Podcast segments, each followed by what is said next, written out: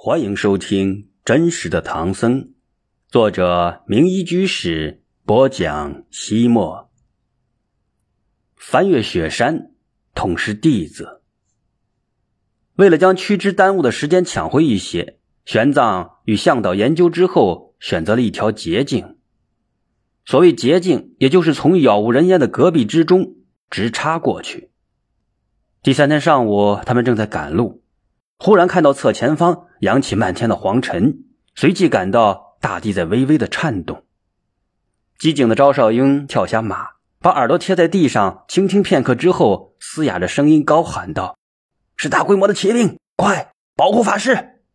那些训练有素的高昌力手与屈之民夫站成了一个圆圈，将玄奘、环信以及财物围在了中间。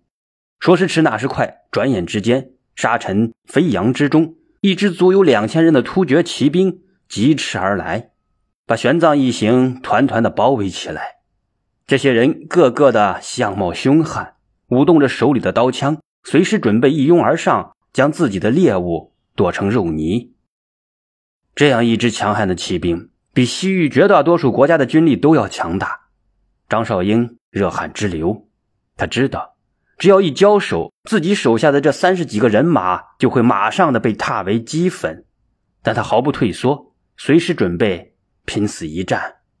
玄奘见状，立刻说道：“少英，你们赶快收起武器，向后退，退到我的身后。”张少英一愣，放下武器，不等于白白送死吗？他正在犹豫，玄奘又说：“少英。”敌众我寡，抵抗徒劳无益。张少英低头想了想，的确是这个道理，便让力手们刀入鞘，剑回囊，并向后退了几步。那些突厥骑兵见他们放弃了抵抗，便也不再剑拔弩张，一触即发的厮杀气氛缓和了许多。玄奘催动的白龙马走到了最前面，不慌不忙地说道：“我是大唐来的僧人。”要到叶护可汗王庭，不知大军要经过这里，阻挡了你们的道路，贫僧感到十分的抱歉。突厥队伍里一个头目模样的人，眼睛斜了玄奘一眼，恶声恶气的说道：“少废话，将所有的财物通通留下，滚到一边去。”玄奘立刻示意张少英他们把所有的财物留在原地，人与马向后退去。他对那头目说道：“贫僧身无长物，只有高昌王献给可汗的五百匹的灵卷和两车的果味，另外一些是我们所有的盘缠，全部都留在了这里。”这时，另外一个也向头目的人走了过来，与原来那个人凑在了一起，相互低声商量着什么。目光敏锐的玄奘才发现。这股骑兵的装束不一样，像是两支队伍合并而成的。玄奘看到那两个人久意不决，就补充说道：“贫僧所带的灵卷加起来也不过七八百匹，连你们每人一匹都不够，很是抱歉。”果然，其中一人听了这话，立刻抱怨说：“我说去劫那支商队吧，你非要来找这个和尚，一个出家人。”哪有多少东西？看看看看，现在弟兄们辛苦了好几天，弄来的东西连塞牙缝都不够。另一个说道：“你少废话，你嫌少，老子不嫌少。你们别要了，没你们的份了。你想独吞？凭什么？凭老子的兵比你多，马比你壮。你不服气，放马过来，和老子作对，谅你也没有这个胆量。”那头领被对方的傲慢与蔑视彻底激怒了。不顾一切的挥刀向前与他拼命，于是双方乒乒乓乓的打了起来。他们越打越激烈，越杀越眼红。先是战作一团，后来越打越远，不见了踪影。玄奘他们赶紧收拾好失而复得的财物，疾驰而去。他们一口气奔出几十里路，没有看到贼兵追来，紧绷的神经也算放松下来。他们下马小憩片刻。补充了一些水分，或许是因为刚才遭遇的实在太凶险，书生出身的雾清过于紧张，用力不得当，骑马逃路时割了屁股。马鞍将两腿之间的裆部磨得破了皮，下马之后走路必须岔开腿，样子十分的滑稽。大家忍俊不禁，呵呵的笑了起来。武清被笑得脖子都红了，咬着牙根说道：“笑笑，当心笑掉你们大牙。”然而，等到大家不笑了，他自己却神经兮兮的哈哈大笑起来。雾明问他笑什么，他说道：“笑那群笨贼呀，东西尚未到手，自己就先内斗了起来。”雾明鼻子哼了一声，说道。人为财死，鸟为食亡。这些强盗仅仅是为了一些财物，整日过着刀口舔血的日子，真是够可怜的。哎，人若是不学佛法，就没有真正的智慧，鼠目寸光，只看到眼前的利益，并为之纷争不休。去，你以为那群兵匪真傻呀？悟清高深莫测地说：“他们呀，是在不知不觉之中上了师傅的当。”师傅一直在实话实讲，何时骗他们了？正因为师傅的实话实说，才让他们起了纷争。武清进一步解释说道：“中土古人云，不患贫而患不均，不患寡而患不安。这群兵匪没有抢劫到财物时是一个整体，而一旦利益当前，人就起了贪心，尤其是人多财少，难以均分，兵强马壮的一方就想独吞了，于是就因不均和不安。”真刀真枪的冲突起来了，最后他摇头晃脑的补充说：“争不足，让有余，所以忍术礼让是儒家教导的根本呐。”玄奘笑着说道：“你呀，你一知半解就敢胡乱卖弄，也不怕人家笑掉大牙？谁愿意笑就笑呗，在这沙漠里，笑掉了牙可不好找。”雾清一本正经的说着。大家又说说笑笑的上了路。玄奘一行又往前行了近六百里路，穿过一片沙漠，路过一个小国。为了赶时间，他们没有休整，仅仅停留了一宿，就继续前进。他们从这里折向西北，经过三百里的跋涉，穿越了一片戈壁。道路的前方，一列大山高耸入云，一脉雪岭横亘百里，完完全全的。阻住了去路，这就是丛林以北有名的大山灵山，因其高差天际，中土人士称之为天山。天山山脉的一座座雪峰高低起伏，自北向南排列开来，雄伟俊俏，气势磅礴。玄奘他们站立在山脚下，感到眼前雄奇无比的雪山像滔天巨浪一样，排山倒海般的涌了过来。但见群峰高低错落，连绵起伏，峥嵘奇丽，晶莹皎洁，犹如银龙狂舞，横亘天际。雪线以上的群峰分外的峻拔，峰顶的皑皑白雪闪着寒光，在纯净无比的蓝天映衬之下，宛若一个个头戴银盔的壮士横空出世，顶天立地，英姿勃发。时而云蒸霞蔚，浮云掠过。雪峰便显得格外的神秘，忽而云开雾散，峻险孤拔的峰顶直插蓝天，矫健雄奇，充满了阳刚魅力。山谷中的冰川延伸数里，在灿烂的阳光下闪着淡淡的蓝光，蔚为壮观。雪山那混合着凌厉的美感，对人的灵魂冲击是那样的强烈。凡是第一次见到雪山的人，其心灵无不被。深深的震撼。此时此刻，时间已经凝固了，所有的杂念都被抛弃了，心中只有空空明明的寂静。玄奘双手合十，对着连绵不断的雪山深深鞠躬，而欢信以及那些高昌力手、取之民夫，都情不自禁的在雪山下跪了下来，或自言自语的倾诉，或喃喃的祈祷。在这一刻，所有人的心灵都受到了一次洗礼。他们检查了一遍行装，沿着一条河谷开始向山口进发。最下面的山谷之中没有积雪，堆满了大大小小的石头。那些大石头有的如野马，有的像蜗牛，最大的石头比房子还要大许多。据之前某个小国的老人们说，这些磐石都是暴龙用尾巴从山上扫下来的。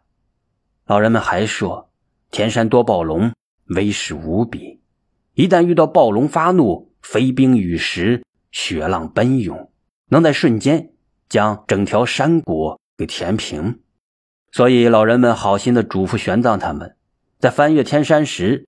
不能穿红褐色的衣服，不能携带葫芦，更不能大声的喊叫，否则就会惊动暴龙。而暴龙一旦被惊醒，就会雷霆大发，尾巴狂扫，冰雪纷扬，行人很难逃生。所以一开始，玄奘他们每一个人都心怀敬畏，不敢造次。河谷蜿蜒曲折，许多地方山崖突出。山谷狭窄，而且积满了融化的雪水，冰凉刺骨，不能涉越。因而他们不得不翻越一道道的山梁，地势越来越高，山势越来越陡。在他们爬上一道山脊之时，眼前豁然开朗。北面是高达数千丈的天山主峰托木尔峰，它金字塔形的雄姿凛然于群峰之上。大有欲与天公试比高的非凡气概，他犹如一尊高大威猛的天神，傲然俯视着这里山川大地。若是谁敢挑战他的权威，他将把他们碾为齑粉。于是，白白的浮云只能够缠绵在他的脚下，蓝蓝的天空也被他刺穿了一个大窟窿。而南面的那座雪山是天山山脉的美女峰——汉腾格里峰。它窈窕俊俏，婀娜多姿，美轮美奂。他就那样静静地站立在你面前，含情脉脉地望着你，似乎在倾听你的心跳，你的呼吸。她给你的美是一种纯净的美，一种清灵的美，没有欲望，没有俗念，涤荡着你的灵魂，推开了你的心扉。啊，美啊，简直太美了！喂，雪山，我来啦！雾清站在山脊之上，面对南北的雪峰，忍不住的放声大喊起来。雾明也感慨万千：我长这么大，从来没有见过这么漂亮的雪山，我真的不想走了，不想去天竺了。我也是，武清说道。我若是能留在这里多好，就这样静静的躺在雪山的怀抱里，天天看着这雪山。说完，他真的一屁股坐在地上不走了。玄奘他们也都累了，就在山脊上小憩了一会儿。雪山之上的天空像海水一样的湛蓝，像玉石一样的温润。它如一顶硕大的帽子，扣在你的头上，帽檐低低的，你仿佛举手就可以够着。周围的空气也是淡蓝色的，恰似一湾碧水，你伸出手就能够掬到。有云朵从远处飘来，棉絮一般的洁白，薄纱一样的轻盈。你只要对着它轻轻吹一口气，它就会向远处飘荡，向高处飞扬。雾明与雾清童心大发，真的追逐白云去了。山坡之上留下了一长串咯咯的笑声。他们现在所看到的，仅是雪山圣洁美丽的一面。世界上的任何事物。都一样，有正就有反，有阳就有阴。圆满的背后一定是残缺，顺利的另一面肯定是坎坷。河谷两侧的山峰越来越峻拔，云雾缭绕，白雪皑皑。鬼斧神工的壮观景象之后，则是地形陡峭，道路崎岖。玄奘他们在根本没有山路的山谷之中折腾了整整一天。第二天出发不久，来到了雪线之上。今年倒春寒，雪化的晚，所以雪线很低。到这里，他们才开始领略天山的厉害。这里除了冰雪，还是冰雪，是真正的冰天雪地。上有冰山与云天相连，下有积雪，看不到边际，真是飞鸟无迹，人兽无踪的生命禁区。山谷两侧都是悬崖峭壁。经常有巨大的冰块、雪团坠下，能把人砸死或活埋。阴崖积雪深达几十丈，人一旦陷下去，绝无生还的可能。玄奘他们用毛皮把身体裹得严严实实，仍然抵御不住严寒的侵袭。所有人都冻得浑身发抖。山中时而狂风大作，时而大雪纷飞。狂风吹来，夹杂着雪打在人的脸上，如同刀割一般。大雪降临，天地一片混沌，眼前一片迷茫，道路难辨，东西不分，道路崎岖。攀登艰阻，冰雪光滑，蹭登难行。他们的马蹄上裹着毡布，可还是在冰面上打滑，踉踉跄跄，经常摔倒。累了，没有干燥的地方可以坐卧，只能够站立着小憩片刻。饿了，只好悬锅而炊，化雪为水，在冰雪上生火。木柴很难燃烧，再加上海拔之高，锅里的雪水。根本烧不开，他们就只能够就着温吞水啃几口冻得硬邦邦的馕饼。晚上睡觉更是异常的艰苦，只能够把毛毡铺在冰上，大家席地而卧。实在冷的受不了了，又只能人与人、人与马抱成一团，挤在一起相互取暖。往往天还没亮，人就冻僵了。最危险的。还是雪山之路，当地百姓所说的暴龙就是雪崩。由于天山山势陡峭，河谷深切，绝壁凌空，冰雪巍峨，所以经常发生雪崩。脚下的冰川因为山脚下春融冰化，冰舌失去了支撑，在重力作用之下，也有可能发生冰崩。而在雪花覆盖的冰川之上，更是隐藏着无数大大小小的冰洞、冰裂缝。人畜一旦踩上去，轻则腿断骨折，重则坠入无底深渊。玄奘一行胆战心惊，大家用绳索互相连在一起，牵着牲口，小心翼翼地踏雪而行。忽然，前面遇到了一道冰墙，也就是前些天坠落下来的冰山。幸好他们没有赶上，不然的话，无人能够幸免。现在倒塌的冰山横塞道路。难以逾越。此时此刻，那些高昌力手与屈之民夫表现出了大无畏的牺牲精神。尽管高山缺氧，活动稍微剧烈一些就会呼吸急促，喘不上气来。若是大量的消耗体力，很有可能丧失生命。但他们不顾自己的安危，拿出刀斧，在冰崖之上砍凿出了一击一击的冰阶，寒冰坚硬。鲜血从他们阵裂的手背上滴落下来，染红了晶莹的冰雪。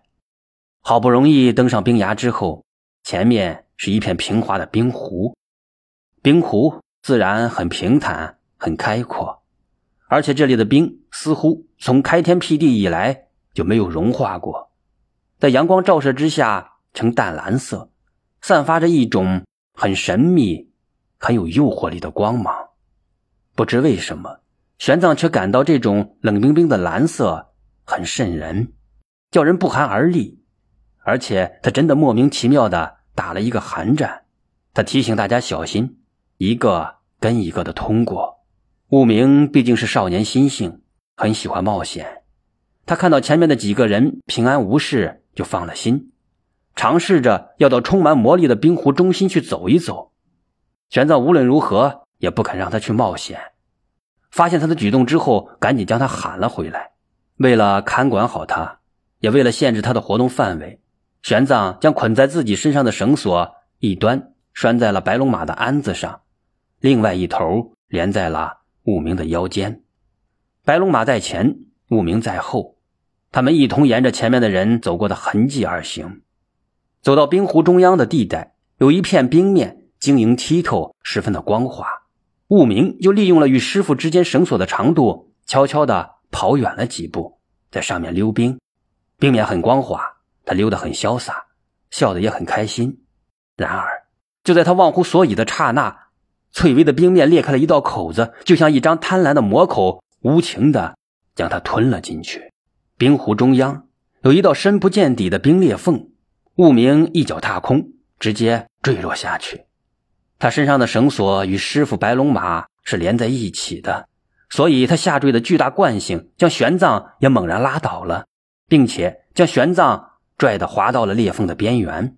幸好白龙马天生神力，反应奇快，四蹄死死地钉在了冰面之上，他们三个才没有一同的滑入深渊。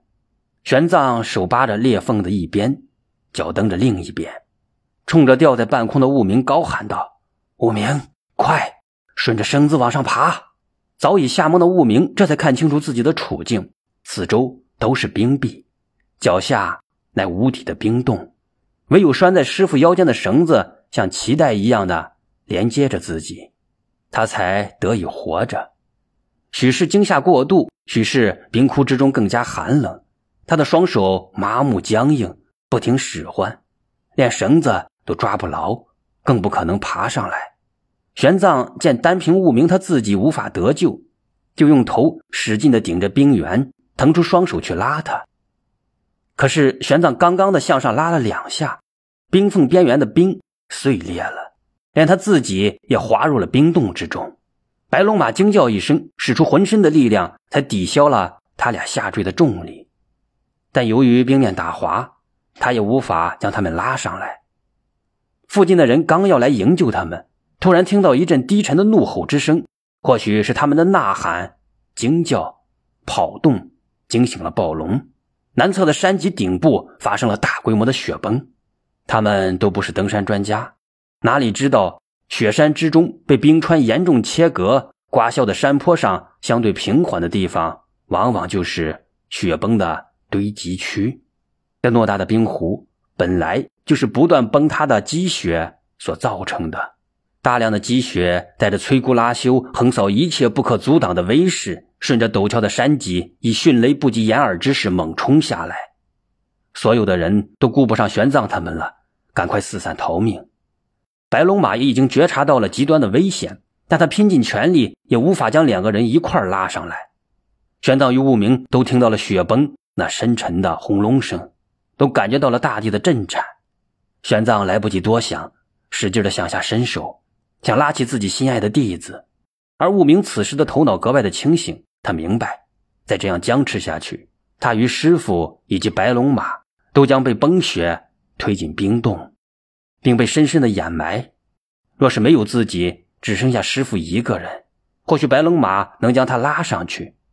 若是那样，或许师傅尚有一丝生存的希望。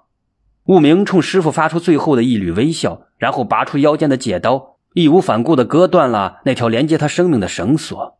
玄奘无法制止悟明，只能够眼睁睁地看着他坠入那黑乎乎的冰裂缝之中。悟明。